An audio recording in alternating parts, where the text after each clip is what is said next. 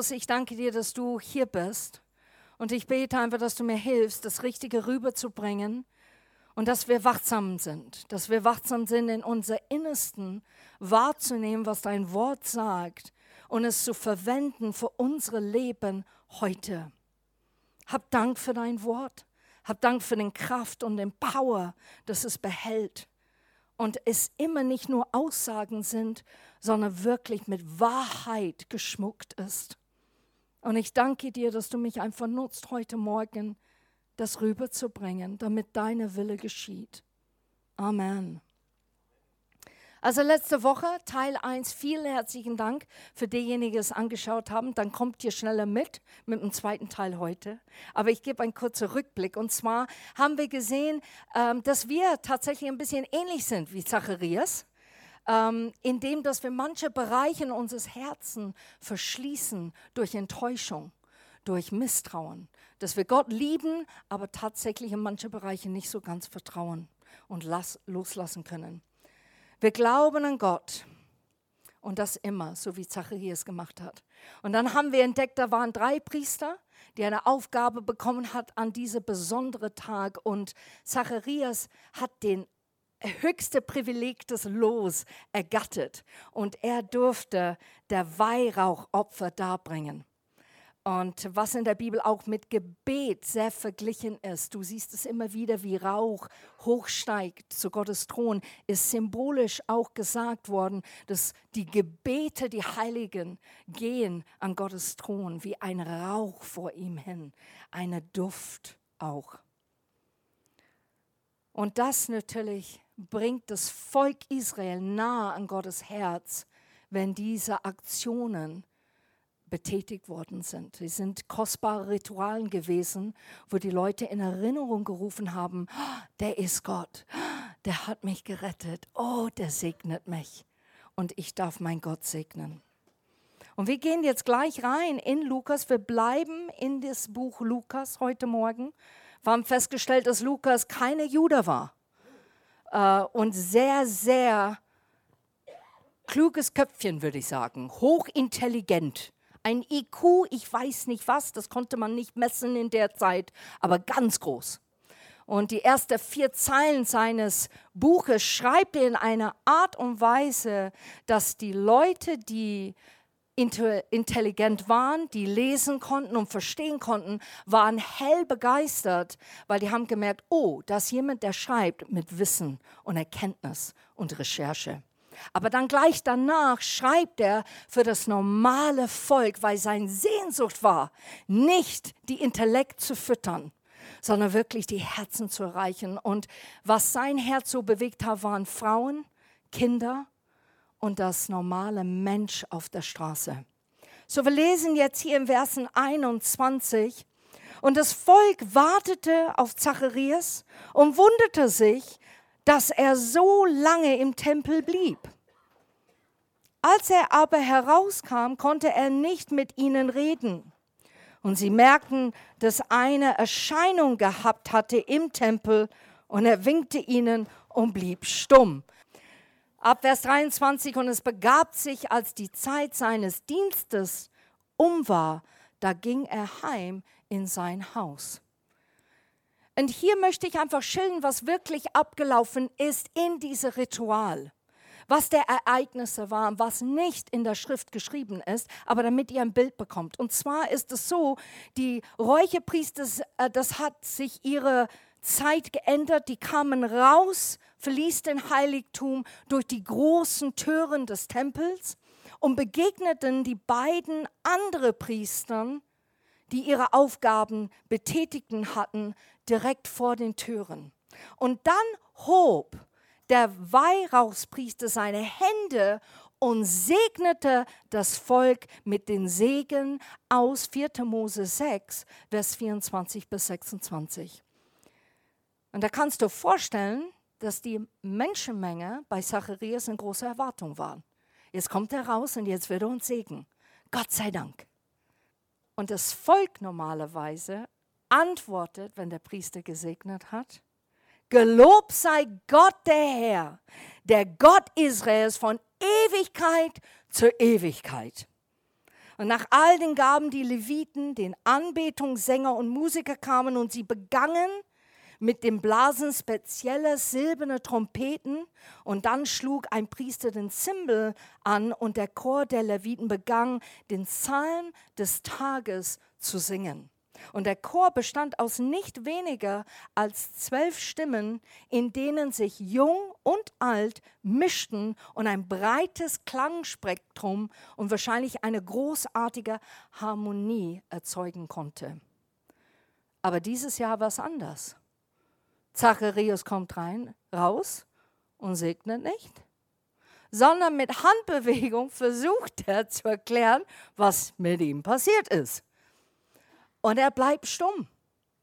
Und die wissen natürlich anhand, dass er nicht reden kann, oh, der hat eine Erscheinung bekommen, als er in Allerheiligste war. Ob das gut war? Wir wissen es noch nicht. Und dann geht er nach Hause. Und wir lesen einfach weiter im Versen 24, Elisabeths Empfängnis und Freude. Nach diesen Tagen aber wurde Elisabeth seine Frau schwanger und zog sich fünf Monate zurück und sagte, so hat mir der Herr getan in den Tagen, in denen er mich angesehen hat, um meinem Schmach vor dem Menschen wegzunehmen. Heutzutage, wenn du nicht schwanger bist, es ist immer noch groß mit Schwergewicht. Ich finde im Leib Christi, wir müssen einfühlsam mit Single-Menschen. Wir müssen einfühlsam mit verha verheiratet Paare, dass wir nicht gleich stürzen und sagen, wann kommen die Babys? Und dass wir dann nicht denen anschauen, na, jetzt ist schon drei Jahre begangen, ne? also jetzt ist, ne, wird schon, jetzt wäre gut so und so. Und wir tendieren das manchmal Leib Christi zu tun. Und was wir tun ist, wir bauen einen unnötigen Druck auf bei jungen Paare, die einfach mit Gott vereinbart haben, wie das zu laufen hat. Und ich denke mir, dass es genau das bei Elisabeth passiert ist. Es ist nicht beschrieben, warum sie die fünf Monate weggegangen ist. Nur gleich danach kam diese Bibelvers, Gott, du hast mein Schmach, mein, meine Scham weggenommen in diesem Augenblick und du hast mir ein Kind geschenkt. Und das war sehr groß in dieser Zeit. Es war gang und gäbe, du hast geheiratet und hast Kinder bekommen. Das war die Aufgabe, die Frau. Und ich glaube, es ist nicht, oh, wir sind in einer super besondere Zeit und wir entwickeln uns weiter, Halleluja. Und Gott kommt ein bisschen mit, sondern ich glaube, Gott hat immer vor, dass Frauen was zu sagen hat. Dass Frauen wie Männer ihren Platz finden in dieser Welt, eine Sprachrohr und ein Leben zu zeigen von Jesus Christus. Amen. So vielleicht die Verwandtschaft zu vermeiden, ist sie weggegangen, weil die haben gedacht, Mai, das ist ja, was ist mit dir passiert? Man sieht das vielleicht noch nicht. Und deshalb ist sie fünf Monate weggegangen. Man hat das noch nicht erkannt. Und da haben wir vielleicht gedacht, boah, das ist ein Fluch auf euer Haus, gell? Der Zacharias, der spricht jetzt nicht mehr. Also irgendwas stimmt doch nicht mit euch. Oder vielleicht der Gedanke, Elisabeth zog sich zurück auch, ich nehme jetzt Zeit, mein Gott, er ist mir begegnet. Er hat mir ein Gebet erhört, der mich so erfüllt hat. Mit einer Sehnsucht, die ich jahrelang gebetet habe, hat mir dieser Wunsch erfüllt und zog sich deshalb zurück. Aber wir wissen es nicht. Das sind natürlich Vermutungen meinerseits. Und dann kommt die Ankündigung der Geburt von Jesus ab Vers 26. Gabriel wird zu Maria nach Nazareth gesandt. Im sechsten Monat aber wurde der Engel Gabriel von Gott in eine Stadt von Galiläa mit Namen Nazareth gesandt. Zu einer Jungfrau, die einem Mann namens Josef aus dem Haus Davids verlobt war, und der Name der Jungfrau war Maria. Eine Stadt in Galiläa namens Nazareth. Chronologisch gesehen ist dies die erste Erwähnung von Nazareth in der erste Teil des Buches der Bibel und in der zweite Teil des Buches der Bibel. Und Nazareth hatte keine gute Wasserversorgung, wusste ich nicht so ganz. Und es gab nur einen ziemlich schwachen Brunnen in der Mitte des Dorfes. Und Jesus sollte für immer, als er auf dieser Erde war, mit diesem Ort identifiziert werden. Wiederholt hat man immer gesagt, Jesus von Nazareth. Das hat man auch in dieser Zeit immer gesagt und getan. Man hat den Namen des Menschen und auch der Ort, wo er herkam. Weil die Namen, Jesus war gang und gäbe. Es ist ein normaler Name gewesen. Und deshalb konnte man das auch zuordnen, entweder mit der Name des Vaters oder der Name des Ortes. So, Maria und Josef, die sind verlobt. Und damals gab es drei Phasen einer jüdischen Hochzeit. Drei Phasen, liebe Leute. Heutzutage gibt es ein großes Fest und in manchen heißen Ländern gibt es es immer noch. Die feiern da ne? die ganze Zeit, aber die Vorbereitung war sehr, sehr wichtig im Judentum. Der erste ist natürlich diese formelle Vereinbarung zwischen den Vätern. Sehr ähnlich ist es gestern abgelaufen. Wie viele Kamele hast du? Wie viele Kamele habe ich? Können wir Alpaka da reinschieben? Alarme vielleicht, eventuell. Nein, ich habe nur 20 Meerschweinchen. Okay. Und in diese Verlobung, die Zeremonie bei der gegenseitigen Versprechung gegeben worden ist von diesem Paar. Das ist die zweite Phase. Und dann kam der Heirat. Etwa ein Jahr später wenn der Bräutigam sein Braut zu einem unerwarteten Zeitpunkt abholte. Und deshalb dieser Spruch von Jesus, wo er sagt, du weißt nicht die Zeit oder die Stunde, wo die Braut geholt wird. Das ist im Jugendtum schon drin, weil das war auch da. Der Bräutigam kam einfach und hat die Braut mit sich genommen. So, es hatte ein Gewicht, wenn man sich verlobt hat. Es war nicht wie manche Verlobung vielleicht sehen heutzutage ein kleiner Stepping Stone. So einfach, ja, ich bin verlobt und dann kann ich planen und dann Hochzeitstag. Sondern Verlobung hatte ein Gewicht, es bedeutete was. Und wenn ein Paar verlobt war, waren sie zu Treue verpflichtet und eine Scheidung war erforderlich, um das Verlobnis zu brechen. So, es handelt sich nicht um ein unverbindliches Versprechen, wie manchmal heute der Fall ist.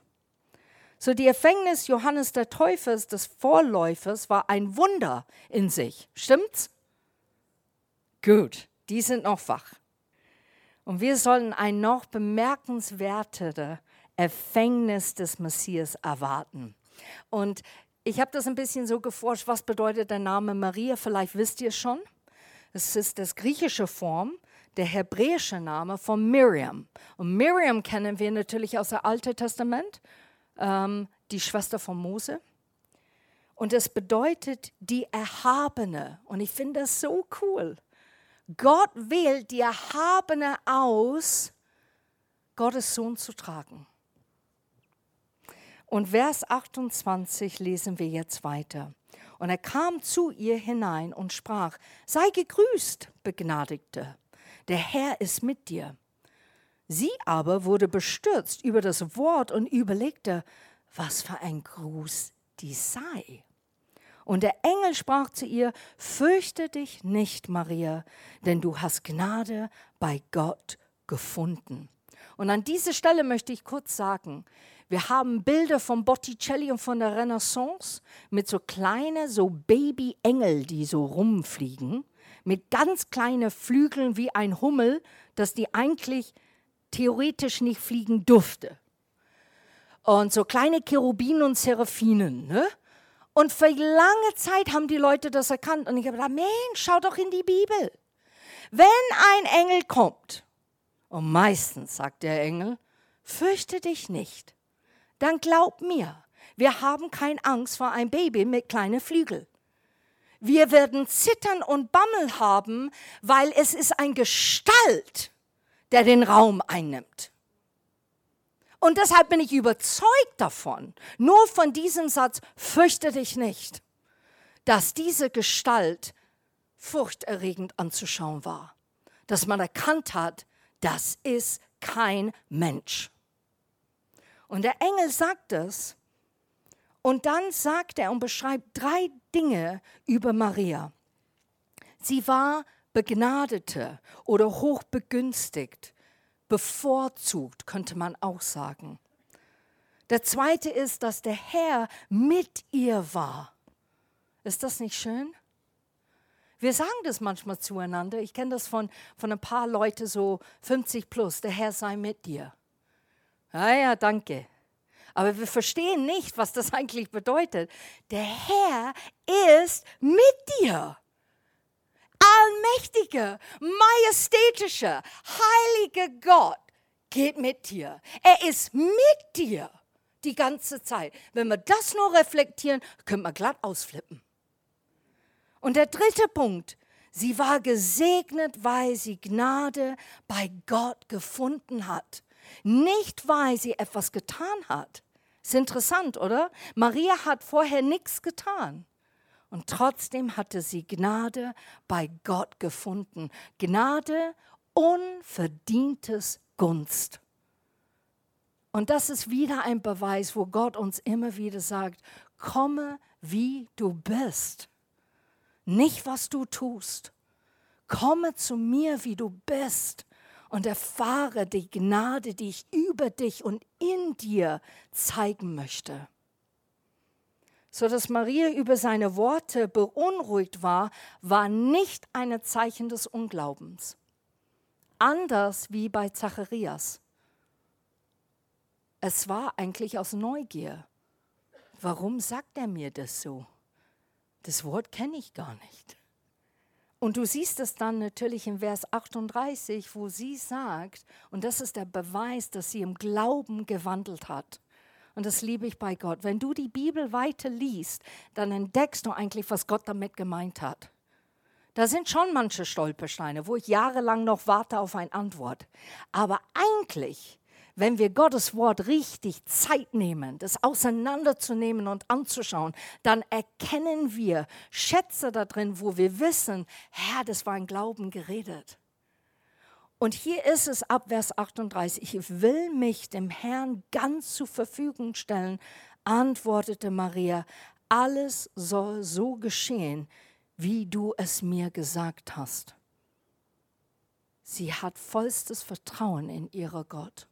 Und warum hatte sie das? Wir gehen jetzt zurück im Vers 31. Und sehe, du wirst schwanger werden und einen Sohn gebären, und du sollst seinen Namen Jesus nennen. Dieser wird groß sein und Sohn des Höchsten genannt werden. Und der Herr Gott wird ihm den Thron seines Vaters David geben. Und er wird über das Haus Jakobs herrschen in Ewigkeit und seines Königstums wird kein Ende sein. Was für Worte! Wie sehr sehne ich mich manchmal, dass Gott über mich so spricht.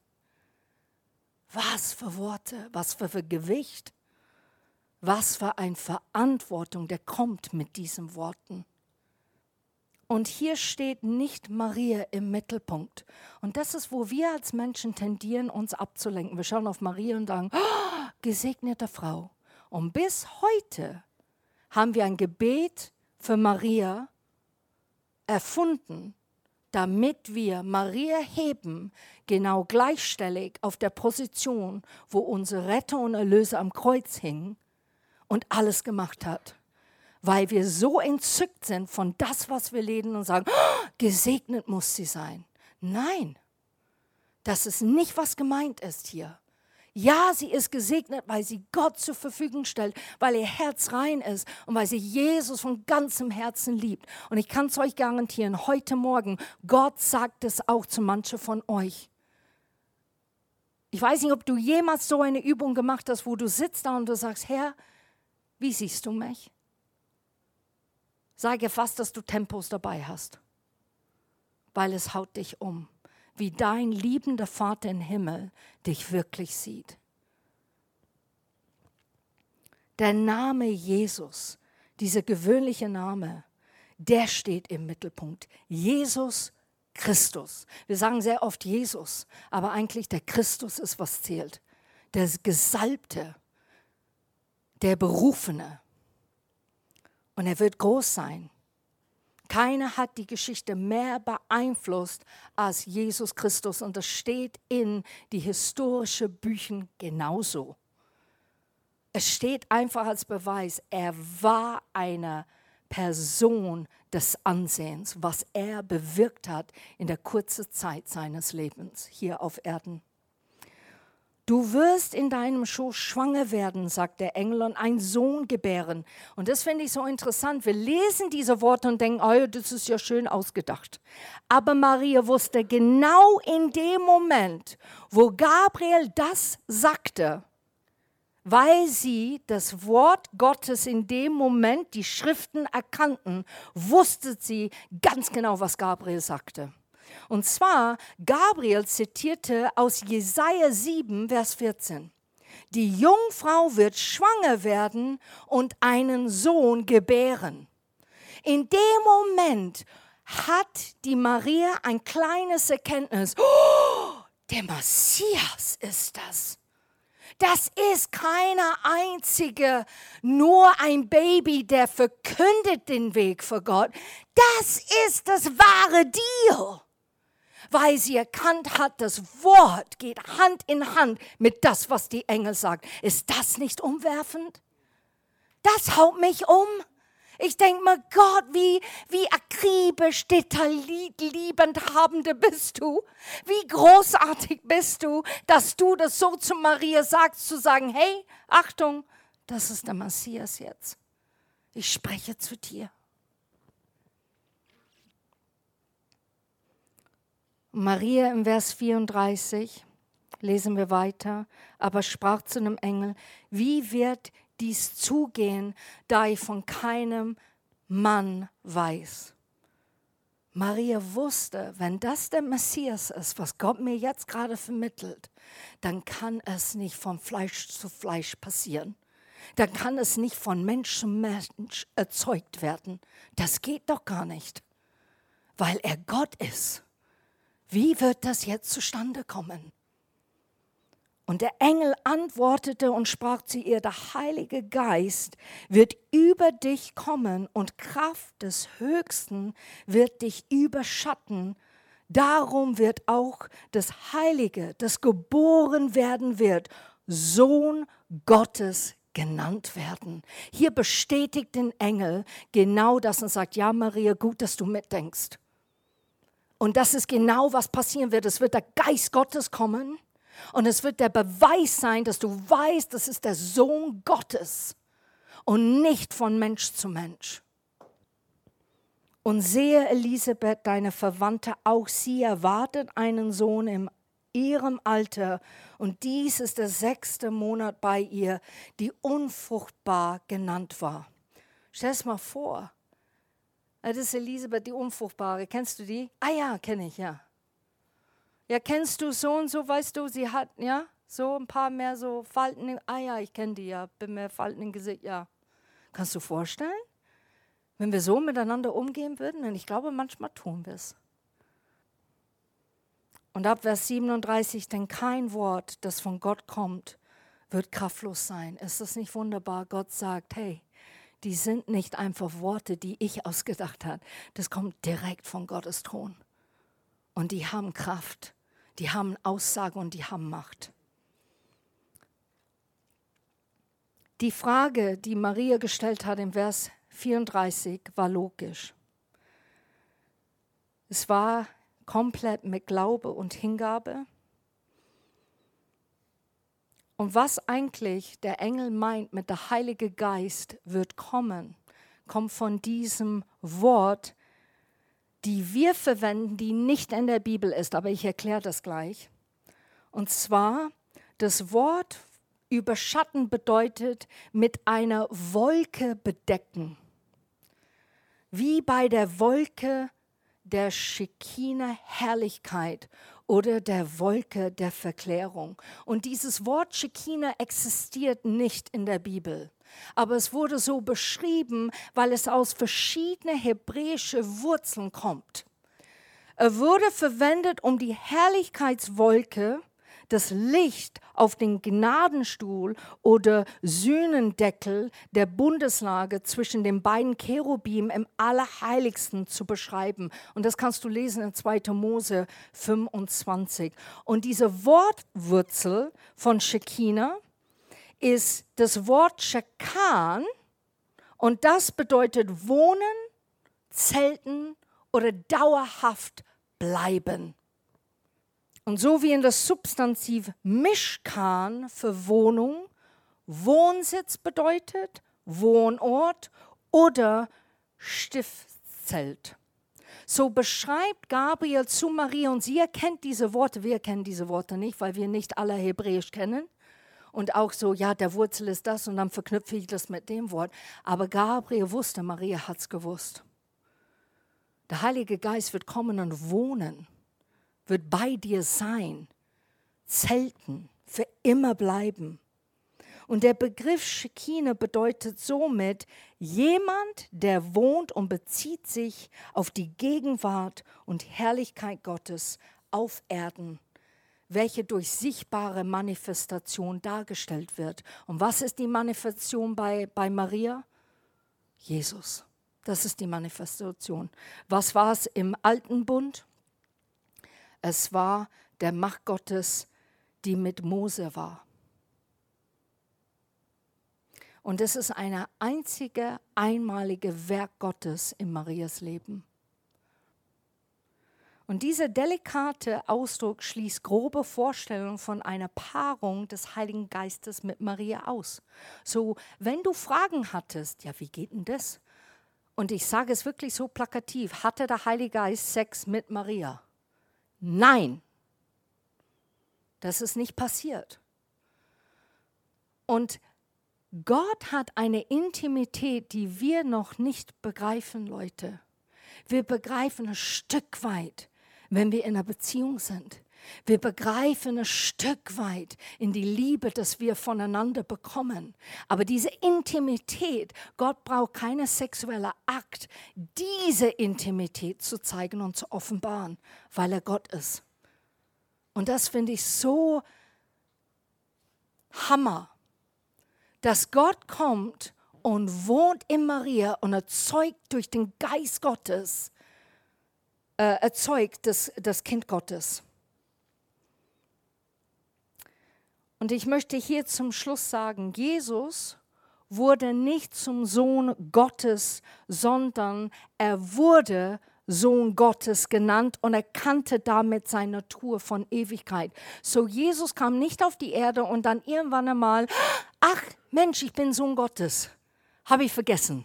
Oder, oh, ich kann alle diese Dinge, aber Hammer, jetzt bin ich Sohn Gottes, bin die Auserwählte. Sondern Jesus wusste es. Er wusste es, weil der Geist Gottes ihn erzeugt hat. Überleg mal, da zerspringt schon mein Gehirnzellen gerade heute Morgen. Eures auch? Ja, ein paar schon, das ist doch super. Und das zeigt mir immer wieder, und das sage ich jetzt zum Schluss, alles, was Gott macht, ist vorgeplant. Es ist detailliebhabend. Es ist mit einer Aussage, wo wir manchmal nur die Oberfläche betrachten und verwundern und sagen, oh, du bist groß. Und ich liebe das bei Gott, wenn er sagt, komm mal mit, ich zeig dir noch was Tieferes. Und dann gehst du rein in das Wort und du denkst, oh, du bist riesig. Worte fehlen uns, wie wir Gott beschreiben, wenn wir ihn wirklich entdecken, für wer er ist. Weißt du, dass du groß bist? Ich weiß, dass du das weißt, aber ich erkenne, wie groß du bist. Ich erkenne jetzt gerade, Gott, wie herrlich und riesig du bist. Ich erkenne, was für ein liebevoller Vater. Mir, mir, fehlen, Gott, mir fehlen die Worte. Mir fehlen die Worte. Und Gott schaut in unser Herz und es bewegt und berührt von der Anbetung, die wir ihm geben. Das bewegt Gott. Alles ein Plan, um das Volk Israel vorzubereiten, dass der Messias schon gekommen ist. Und was bedeutet das für uns heute? Dass wir schneller erkennen, dass es keine Zufälle gibt in der Bibel. Dass wir schneller erkennen, Gott hat einen Sinn und Zweck, warum er die Worte da rein tut. Eine Absicht. Und dass alle diese Schritte einen Sinn haben und ganz genau ausgedacht sind. Und ich würde ganz gern, dass wir jetzt einfach die letzte Zeile von das Weihnachtslied Herbei, o ihr Gläubigen, einfach singen. Ich möchte, wenn du genauso erstaunt bist von Gottes Wort heute Morgen und so erstaunt bist, wie großartig er ist, dann möchte ich, dass du einfach mutig bist und aufstehst und dass du deine Hände ausstreckst und dass wir zusammen singen, oh lasset uns anbeten, den König. Amen.